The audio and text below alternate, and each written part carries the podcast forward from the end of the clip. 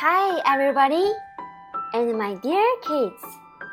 I'm your big friend Penny. Story time is coming. We will read the second picture book for our kids. I'm very happy to see that more and more parents and kids join us. Enjoy your time. We will spend about 15 minutes to read our story. Let's encourage our kids to learn to speak some English. Now let's get started. The title of the book is Oh, what a surprise! Surprise! Surprise! Surprise! This is a story about a goose, a fox, and a bear. First, let's have a look at the pictures of them.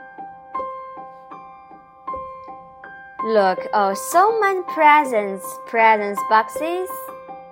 The fox asks, What are you doing? Are you making something? It's a surprise. And the bear goes on knitting and knitting. The fox says, I love surprises. Can I see? Can I help? Is it for me? The fox was trying to wrap himself. If it's for me, it's too long. The bear took it back and said, It's not for you. Oh, that's okay. But he's a little depressed. Is it for Goose? Goose doesn't like surprises. Besides, Goose is busy, Fox says. The bear is tidying up the presents. Goose is making something. Maybe that's for me. I will go and see.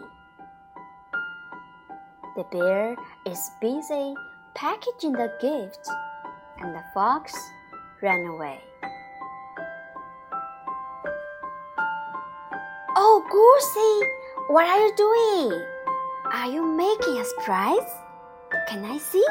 Is it for Bear? Is it for me? Look, the goosey is also packaging the present. Ee? Can you guess what it will be?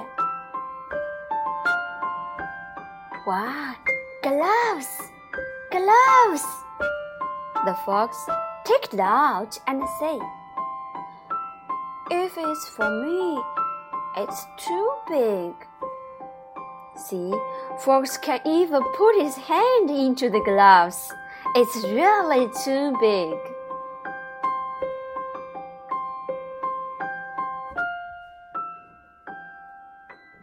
Okay, this is my sharing for this time. Do you want to know what happened later? Did the fox get a surprise? See you next story time.